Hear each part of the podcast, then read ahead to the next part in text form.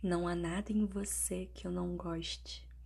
Teu sorriso é arrebatador e quase me quebra em pedaços. Teu olhar me fita como se eu fosse fantasma, mas sem medo. E eu me envergonho das vezes em que te assombrei, sem nem perceber a dor que eu fazia crescer dentro de você.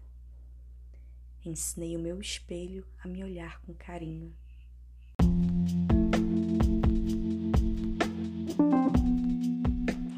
Se você gostou desse episódio, então compartilhe e ajude a alcançar mais pessoas.